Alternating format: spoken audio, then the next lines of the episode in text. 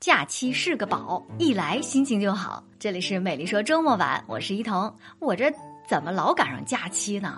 这会儿还在上班的朋友们，只要心态好，哪里都是。巴厘岛，嘿，刚刚过去的端午节，大家吃粽子了吗？是什么口味的呢？一同记忆当中的粽子啊，要不就是纯纯的碱水粽，要不就是肉粽，或者是红枣、蜜枣、八宝粽。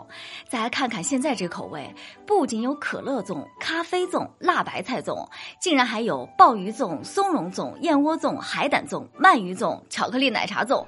吃粽子愣是吃出了拆盲盒的感觉，而且呢，越来越高的价格也是刷新了我的。认知，一百五十块钱一个的高端粽，你会尝试吗？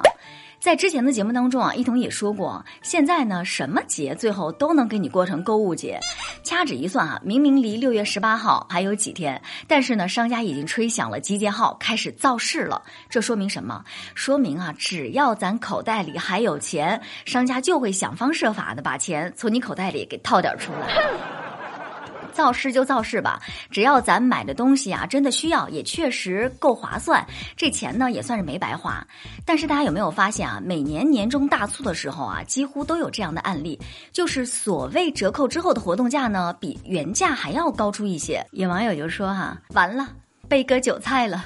不过啊，今后这种情况呢，可能就会得到好转。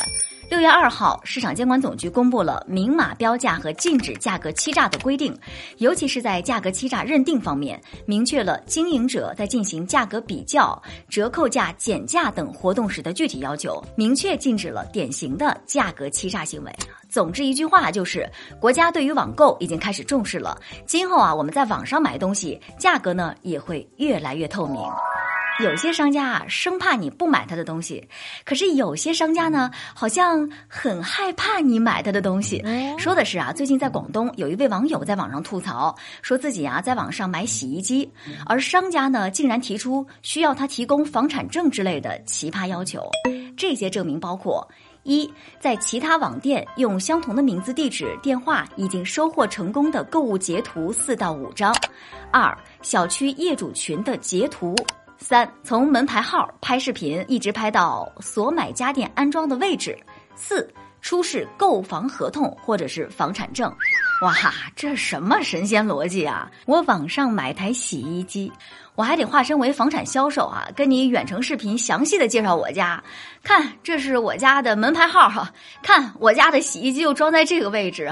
最终呢，这位网友啊，因为无法理解商家提出的要求，就选择了退款，并且发起了投诉。而事后面对采访，商家说了：“不是你们想的那样子啦，我们这么做呢，是担心同行恶意竞争，没有强制性要求顾客一定提供房产证啊，顾客可以自己选择的嘛？”说白了，人家商家呢，确实不是对你的房产证感兴趣，只是既想赚钱，又担心自己被钓鱼执法，不想被罚，所以才想出了这么荒诞的招数啊！有网友更是调侃啊，说：“你啥意思啊？没有房子的人，连台洗衣机也不配买呗？”嗯，这年头啊，做个消费者容易，但是呢，想要做个懂行不被坑的消费者，那真的是太不容易了。俗话说得好。从南京到北京，买家没有卖家精。都说商家很聪明，但是有些商家表示不服，非得用自己的行动大声说：“我是商家，我就不精明。”什么情况呢？说的是啊，河南的丁先生经营了一家村庄家庭超市。前段时间呢，丁先生共花了二十五点五元买了十七斤香蕉进货嘛。好巧不巧，当天中午市监局就上门啊，对他的超市进行了抽检，结果报告显示，他进的这批香蕉农药残留不达标，属于不合格产品。丁先生说了啊，自己是个农民，小学文化，虽然不懂法律，但是进货渠道都是非常正规的，而且呢，他自己也非常的痛恨售卖不达标的食品，于是他主动向市监局告知了进货来源，并且当场发布了产品召回公告。但即便如此，市监局还是向丁先生送达了行政处罚决定书，给予他五万五千元的处罚决定。这老丁啊，说起来真是欲哭无泪啊！无奈之下呢，丁先生只能将市监局告上法院。最终，法院认定啊，行政处罚不当啊，处罚过了，将罚款数额变更为了两千元。正规渠道进的货，但是不合格，卖出去了十斤左右的香蕉，被下达了五万五的处罚决定啊！问问大家，你觉得这事儿合适吗？是处罚确实有点重了，还是食品安全无小事该罚呢？有网友就说了哈，老丁啊老丁，你可长点心吧，估计这辈子见到香蕉都开心不起来了。所以说啊。慧眼还真不见得每个人都有，但是呢，在大是大非面前啊，还是别耍小聪明了。六月一号，上海宝山公安分局就查处了一起妨害传染病防治案。据了解啊，这家公司的负责人呢姓张啊，一天早上他接到了疾控部门的电话，说他公司里啊有一名员工核酸检测有异常，于是啊张先生就做出了一个雷人加奇葩的决定。他不仅故意隐瞒了这名员工的居住信息，还自己开车把这名员工带到了偏僻的一座高架桥下面的桥洞里面，让他躲起来避避风头。哎呀，张总啊，张总，你，咱这个脑回路是怎么回事啊？作为负责人，为公司一大家子着想没问题。疫情当下嘛，做点事儿赚点钱确实不容易，但是也得看是什么事儿啊。疫情。这是避避风头就能过的事儿吗？疾控部门都给你打电话了哈，你一个倒好，干脆把人给藏起来了，还藏在桥洞下边儿，你藏哪儿都不行啊！再说了，你的员工只是核酸检测显示异常啊。最终的情况还需要进行进一步的检测，而疾控部门打电话的工作人员估计也懵了，什么情况啊？这打个电话过去，人就直接消失不见了。目前张某本人已经被警方依法采取刑事强制措施了。俗话说林子大了是吧？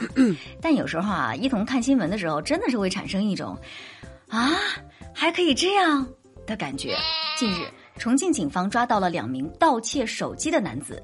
据他们自己交代啊，为了实施盗窃，特意从成都打车来到重庆，而且专挑网吧来偷手机。得手之后，迅速离开，寻找下一个目标。案发当晚啊，两人先后辗转了重庆主城区的多家网吧，一共盗窃了七部手机。随后，这俩人呢又打车返回了成都，偷手机偷了多少钱？不是很清楚啊，但是光打车费就花了三千，只能说啊，这犯罪成本有点高，难怪有网友说：“哎呀，你说他没钱吧，他打车；你说他有钱吧，他偷手机。”一同我呢想到了电影《无名之辈》当中的一个情节啊，就是俩笨贼抢一个手机店，结果抢到了一堆手机模型。就这还想着一人整把 AK，一人弄把来福，做大做强，再创辉煌。你真聪明。最后啊，再来说一个可能关系到你和我的事儿，说的是啊，五月三十号在浙江杭州，山姆促销员王大姐被开除了，原因是上厕所。嗯。之前公司工作群啊，曾经发布了公告啊，说一天只能上两次厕所，而且必须在群里报备。随后，主管在工作群发布了对王大姐的警告，王大姐反驳了这个警告。而之后开出的违纪通知说，王大姐对主管进行了辱骂。目前调查发现的是，广州达生企业规章制度当中并没有关于上厕所次数的相关规定。但是员工上班时间上厕所需要报备，却是千真万确的。相关调查取证工作啊仍然在进行，后续呢也将会根据事实依法依规处置，维护王大姐的合法权益。标题看起来很惊悚啊！啊，被开除竟是因为上厕所，这让我想到了这几天看到的一条新闻，说广州一名试用期的女员工，因为在生理期多去了几趟厕所而被辞退的事情。从什么时候开始，这些作为人最起码的生理需求，也成为了某些企业辞退员工的理由呢？有人肯定会说了。你懂什么？企业是要赚钱的，有些员工就是趁着上班时间上厕所，是在摸鱼，是在偷懒，不严格管理就管理不好啊。说的没错，员工上厕所有没有摸鱼的情况？有，该不该管？该。那怎么管？是不是企业要好好思考的问题？而且管理是一件很专业的事情。企业的管理可以有各种方式，为什么偏偏要选择最没有人情味儿的一种方式呢？图它简单，图它粗暴，一刀切呗。乖，别乱说啊！懂得因地制宜、尊重人的好企业，还是占大多数的。更何况，今天劳动者的合法权益早就不是靠工资的赏赐才能得以保障的了，都是出来体验生活的，相互理解一下嘛。也许吧，想多了，谁的理想不曾恢宏远大？现实啊，不复杂，说服你要低头，别再犯傻。承认吧，是我傻。拜了个拜。